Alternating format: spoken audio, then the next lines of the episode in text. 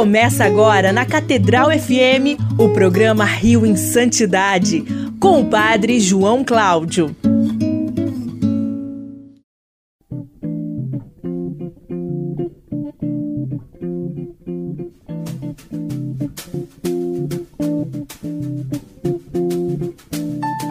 Louvado seja nosso Senhor Jesus Cristo, para sempre seja louvado. Feliz Natal! É o que deseja aqui o Rio em Santidade.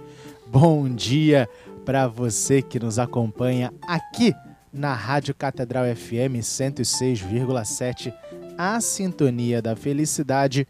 Eu sou o Fábio Luiz e esse é o nosso Rio em Santidade, o nosso encontro semanal aqui na Rádio Catedral FM.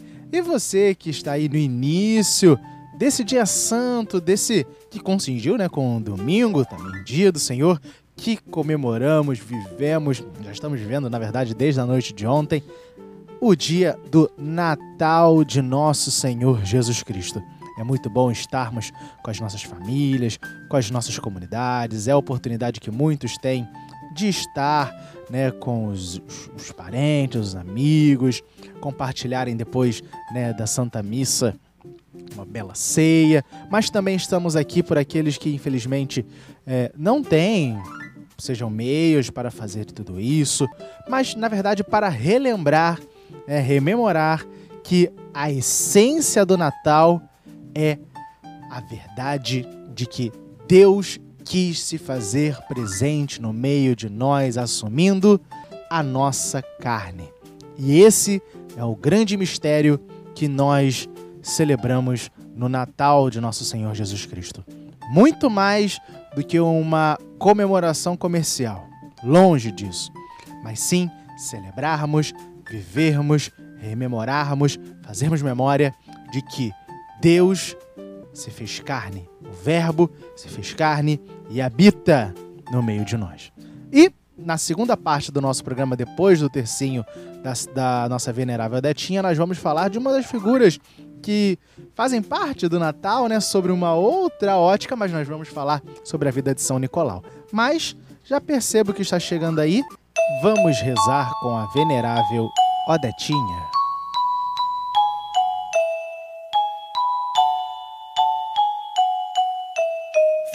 Em nome do Pai, do Filho e do Espírito Santo. Amém. Amém. Quero passar o meu céu Fazendo bem a terra. Primeira dezena, Fábio Luiz. Meu Jesus, Eu vos amo. meu Jesus, Eu vos amo. meu Jesus, Eu vos amo. meu Jesus, Eu vos amo. meu Jesus, Eu vos amo. meu Jesus, Eu vos amo. meu Jesus, Eu vos amo. meu Jesus, Eu vos amo. meu Jesus, Eu vos amo. meu Jesus. Eu vos amo. Quero Passar o meu céu fazendo bem a terra. Meu Jesus, Eu vos amo. meu Jesus, Eu vos amo. Meu Jesus, Eu vos amo. meu Jesus, Eu vos amo. meu Jesus, Eu vos amo. meu Jesus, Eu vos amo. meu Jesus, Eu vos amo. meu Jesus, Eu vos amo. meu Jesus, Eu vos amo. meu Jesus. Eu vos amo.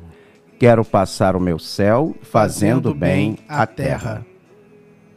Terceira dezena. Fábio Luiz, Meu Jesus, eu vos amo. meu Jesus, Eu vos amo. meu Jesus, Eu vos amo. meu Jesus, Eu vos amo. meu Jesus, Eu vos amo. meu Jesus, Eu vos amo. meu Jesus, Eu vos amo. meu Jesus, Eu vos amo. meu Jesus, Eu vos amo. meu Jesus. Eu vos amo.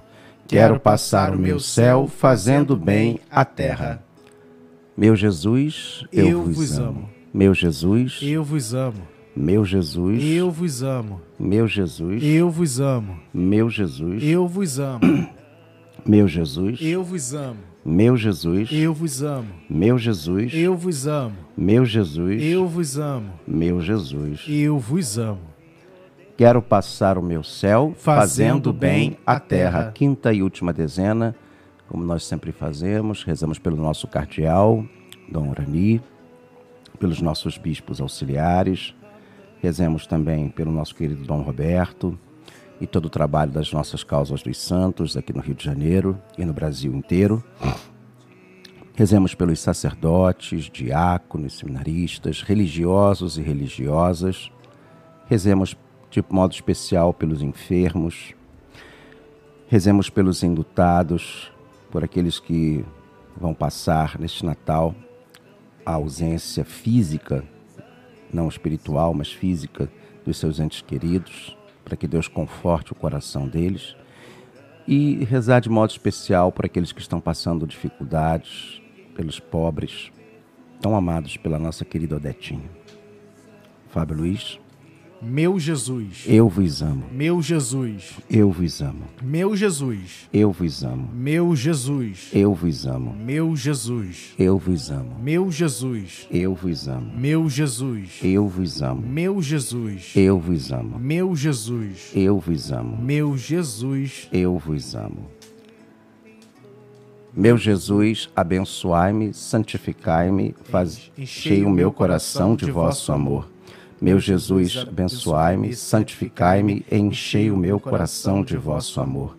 Meu Jesus, abençoai-me, santificai-me, enchei o meu coração de vosso amor.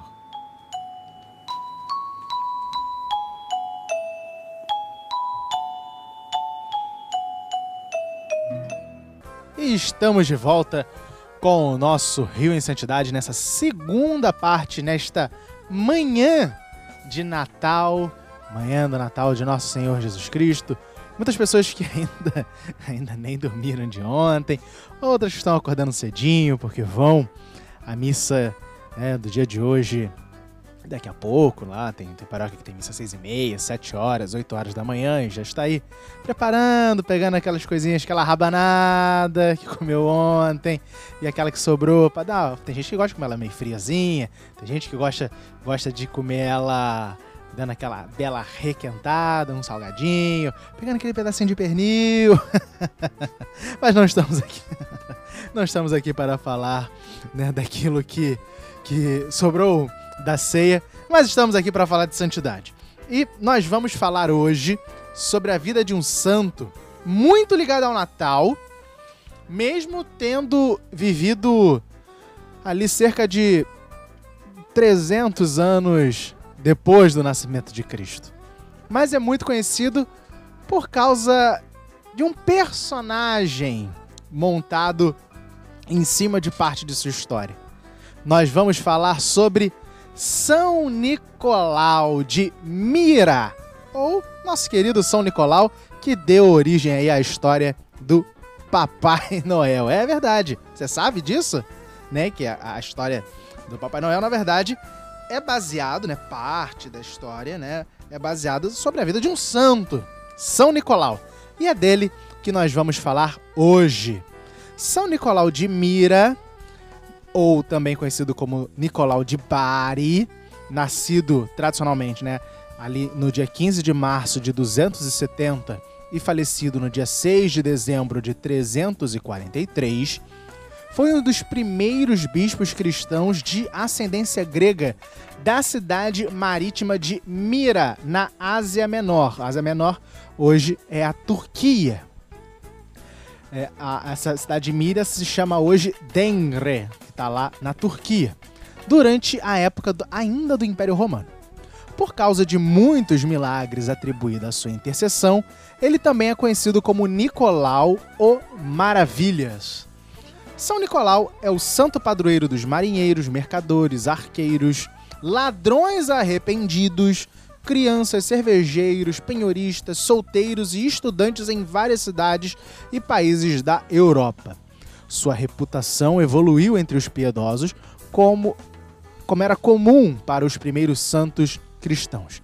E o seu hábito lendário de dar presentes em segredo deu origem ao modelo tradicional de São de, de Papai Noel, né, conhecido em inglês como Saint Nick, por meio né, de Sinterklaas, né, o Santa Claus, né, o Papai Noel. Pouco se sabe o histórico de São Nicolau. Os primeiros relatos de sua vida foram escritos séculos após sua morte.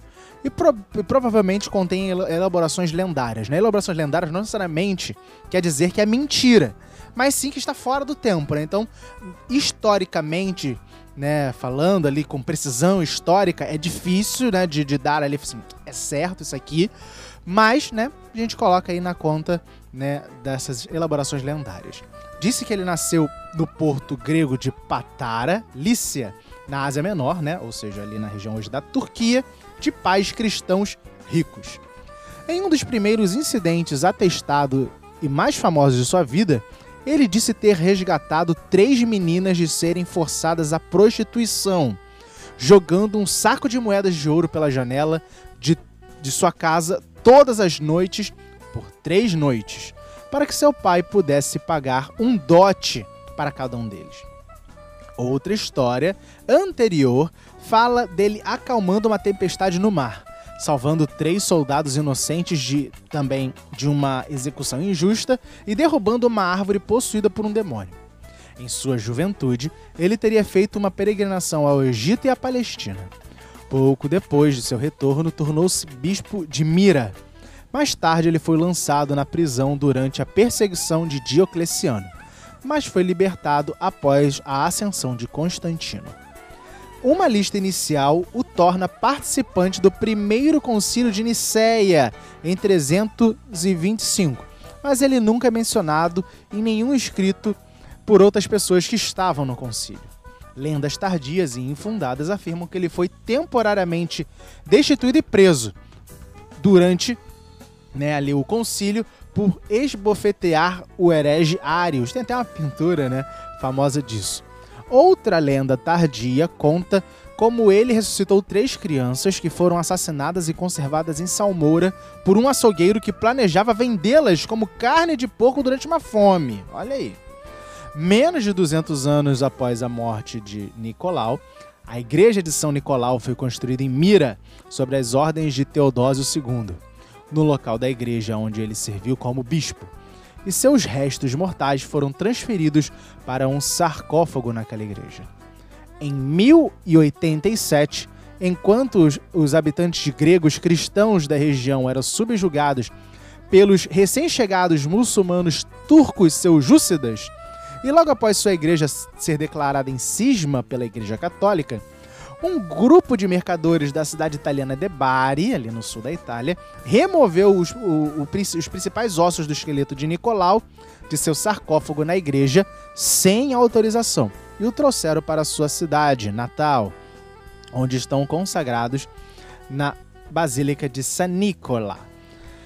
Os fragmentos de ossos remanescentes do sarcófago foram posteriormente removidos por marinheiros venezianos e levados para Veneza durante a primeira cruzada. E aí vamos ver um pouco né, das fontes biográficas né, que a gente tem. Muito pouco se sabe sobre a vida histórica de São Nicolau. Quaisquer escritos que o próprio Nicolau possa ter produzido foram perdidos. E ele não é mencionado por nenhum cronista contemporâneo, ou seja, que viveu ali com ele. Isso não é surpreendente, já que Nicolau viveu durante um período turbulento da história romana. Além disso, todos os registros escritos eram mantidos em papiro ou pergaminho, que eram menos duráveis que o papel moderno, e os textos precisavam ser copiados periodicamente à mão em novos materiais para serem preservados. As primeiras menções a São Nicolau indicam que, por volta do século VI, seu culto já estava bem estabelecido. Menos de 200 anos após a provável morte de São Nicolau, o imperador romano oriental Teodósio II, né, por o imperador romano oriental? Né, depois ali, Constantino divide o Império Romano em Império Romano do Oriente, com sede em Constantinopla, e Império Romano do Ocidente, com sede em Roma. Depois que o Império Romano cai no Ocidente, lá com, com as migrações germânicas, né, conhecidas como invasões bárbaras, o Império Romano do Oriente continua lá até 1400 e qualquer coisa, né? Dura bastante tempo ainda. Então esse imperador é, romano oriental, lá em Constantinopla, o Teodósio II, que governou entre 401 a 450, ordenou a construção, né, como a gente já disse, da construção de São Nicolau em Mira, que assim preserva uma menção antiga de seu nome. O historiador bizantino Procópio também menciona que o imperador Justiniano I, que governou de 527 a 565, renovou, né, ou seja, restaurou igrejas em Constantinopla dedicadas a São Nicolau e São Prisco, que podem ter sido construídas originalmente lá em 490. O nome Nicolau também ocorre como Nicolau de, de Mira e Dalícia, na décima linha de uma lista de participantes do Concílio de Nicéia, registrada pelo historiador Teodoreto no Historiae Ecclesiasticae Tripartie Epitome, escrito em algum momento entre 510 e 515. E aí, né, também muito, né, é, tem né, de algumas é, histórias dele dessa época, de fontes bibliográficas, mas como disse ali no, no, início, né, é muito difícil de ter certo por conta dessa precariedade, né, seja das turbulências do tempo onde ele viveu, ou seja também pela precariedade do material, né, por isso que fontes históricas né, de primárias são muito difíceis né, de serem encontradas, seja desse período ou até mesmo anterior, seja por conservação, né, lugares muito úmidos, ter se perdido, ou mesmo a dificuldade de se escrever na época. Mas vamos lá para a sua vida. Os relatos da vida de São Nicolau concordam com a essência de sua história, mas os historiadores modernos discordam sobre quanto dessa história está realmente enraizada em fatos históricos. Tradicionalmente, Nicolau nasceu na cidade de Pátara, num porto do mar Mediterrâneo na Ásia Menor, ou seja, lá na Turquia, em uma família rica de cristãos gregos. De acordo com alguns relatos, seus pais se chamavam Epifânio e Joana. Mas de acordo com outros, eles eram nomeados como Teófanes e Nona. Em alguns relatos, o tio de Nicolau era o bispo da cidade de Mira, também na Lícia. Reconhecendo a vocação do sobrinho, o tio de Nicolau o ordenou sacerdote. Depois que seus pais morreram, Nicolau disse ter distribuído suas riquezas aos pobres em sua façanha mais famosa, que é atestada pela primeira vez na, na, no livro Vida de São Nicolau, de Miguel o Arquimandrita, Nicolau ouviu falar de um homem devoto que já foi rico, mas perdeu todo o seu dinheiro devido à conspiração e inveja de Satanás. O homem não podia pagar dotes adequadas às suas três filhas. Isso significava que elas permaneceriam solteiras e provavelmente, na ausência de qualquer outro emprego possível, seriam forçadas a se tornarem prostitutas. Ao saber da situação das meninas, Nicolau decidiu ajudá-las, mas sendo muito modesto para ajudar a família em público ou para poupá-los da humilhação de aceitar caridade, ele foi para casa na calada da noite, jogou uma bolsa cheia de moedas de ouro pela janela que dava para casa. O pai imediatamente arranjou um casamento para sua primeira filha e após o casamento, Nicolau jogou um segundo saco de ouro pela mesma janela tarde da noite. De acordo com o relato de Miguel, o arquimandrita, depois que a segunda filha se casou, o pai ficou acordado pelo menos duas noites e pegou São Nicolau no mesmo ato de caridade para com a terceira filha. O pai caiu de joelhos e agradecendo-lhe, agradecendo-lhe, e Nicolau ordenou que não contasse a ninguém sobre os presentes. A cena da entrega secreta de presente de Nicolau é uma das cenas mais populares na arte devocional cristã, aparecendo em ícones e afresco por toda a Europa. Embora as, as representações variem dependendo do tempo e do lugar, Nicolau é frequentemente mostrado usando um capuz, enquanto as filhas são hum, é, normalmente mostradas na cama, vestidas com roupa de dormir. Muitas é, formas né, existem muitas, muitas representações, contém um cipreste ou uma cúpula em forma de cruz. A historicidade desse incidente é, é, é contestada. Né? Aí um, um, um, historiador chamado Adam English defende que tem de fato ali um, um, núcleo histórico para essa história, observando a atestação inicial, né? mas fica aí, na verdade, a, a, o teor né, da, da, da história. Né? Sabendo se são, são duas ou se são três, né? mas que é, esse argumento, né, que o desejo de ajudar as mulheres é característico, sim, nosso do cristianismo, né, do século IV, devido ao papel proeminente que as mulheres desempenharam no movimento cristão primitivo, ou seja, lá nos, nos primeiros séculos, em vez do paganismo greco-romano ou do cristianismo da época de Miguel, o arquimandrita, no século IX. século em que a posição das mulheres havia declinado drasticamente. Em outra história diz que Miguel, que Nicolau, desculpa, visitou a Terra Santa. O navio que ele estava foi quase destruído por uma terrível tempestade, mas ele repreendeu as ondas, fazendo que a tempestade diminuísse. Assim, Nicolau passou a ser venerado como santo padroeiro dos marinheiros e viajantes. E aí, como ele foi bispo de Mira? Depois de visitar a Terra Santa, Nicolau voltou para Mira. O bispo de Mira, que havia sucedido o tio de Nicolau, havia, havia morrido recentemente. E os padres da cidade decidiram que o primeiro padre a entrar na igreja naquela manhã seria nomeado bispo. Nicolau foi à igreja para rezar e, portanto, foi proclamado novo bispo. Disse que ele foi preso e torturado durante a grande perseguição sobre o imperador, sob o imperador Diocleciano, mas foi libertado por ordens do imperador Constantino o Grande. Essa história parece plausível, né? mas não é testada nas fontes mais antigas e, é importante, e portanto é improvável que seja histórica. Uma das primeiras histórias atestadas de São Nicolau é aquela que ele salva três homens inocentes da execução. De acordo com Miguel Arquimandrita, três homens inocentes foram condenados à morte pelo governador Eustátios, quando ele, eles estavam prestes a ser executados. Nicolau apareceu, empurrou a espada do carrasco para o chão, libertando-os de suas correntes e castigou com raiva um jurado que havia aceitado o suborno. De acordo com Joana Lendrig, essa história é também um paralelo direto com a história anterior na vida de Apolônio e Tiana, de Filástrato, na qual Apolônio impede a execução de um homem falsamente condenado por banditismo. Diz-se também né, que ele teria participado do primeiro concílio de Nicéia, onde ele teria sido um ferrenho oponente do arianismo e um defensor do trinitarismo, ou seja, o arianismo é, era uma, uma heresia, né, que estava à época, a, primeira das grandes heresias, né, na qual sustentava que Jesus é, não seria Deus, né, e, que na verdade ele então não seria, é, ele teria sido criado, coisa e tal, né, assim, de uma forma muito muito grosseira aqui de da gente resumir essa, essa heresia.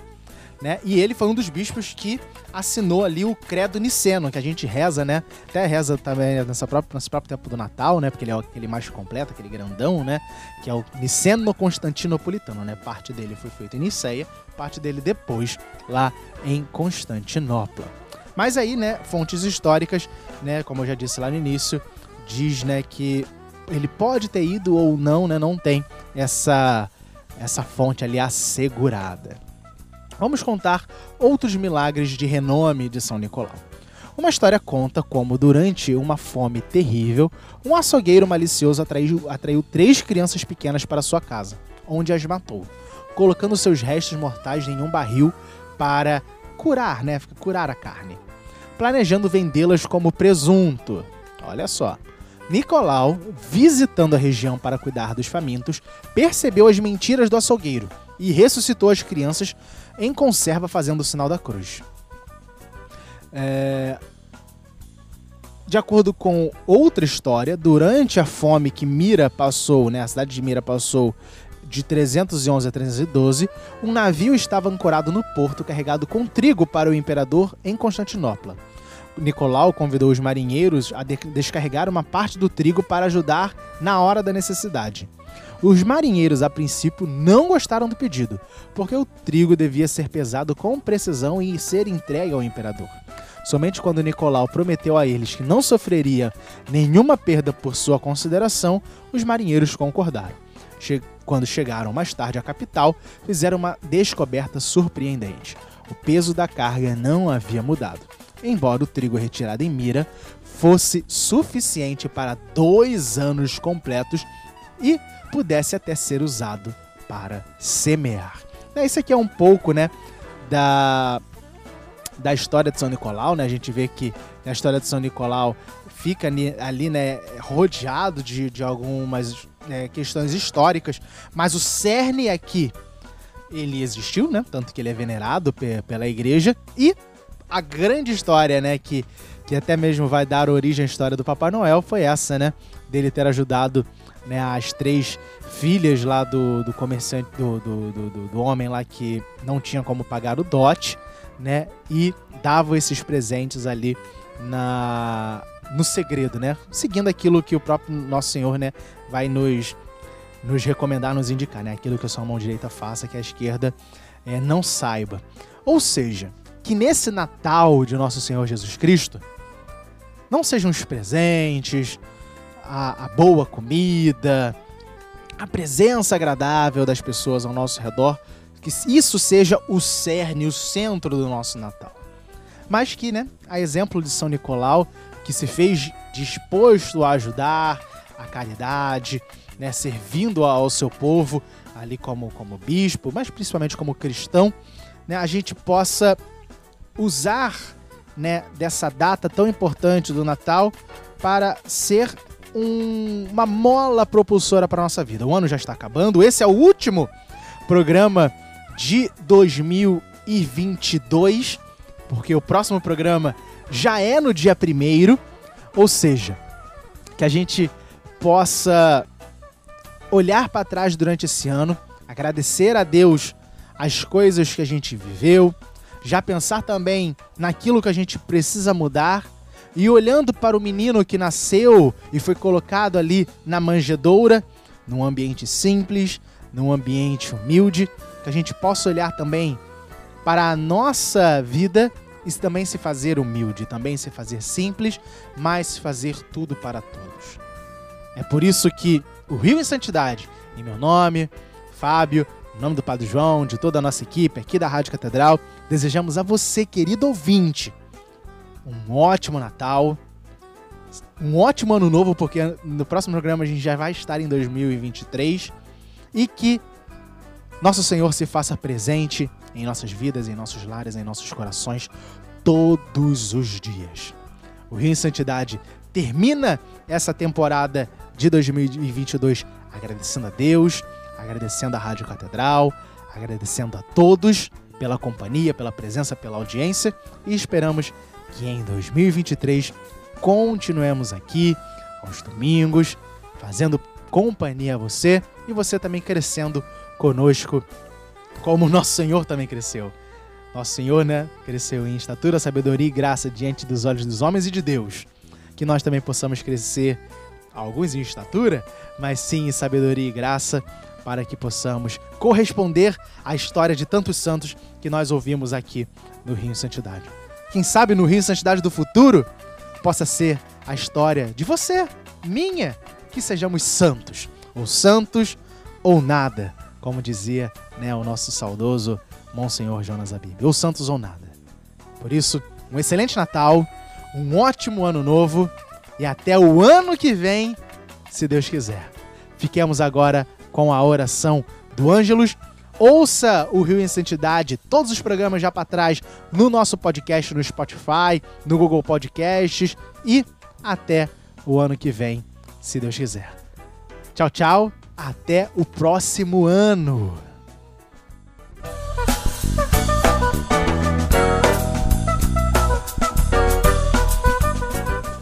O programa Rio em Santidade volta na próxima semana.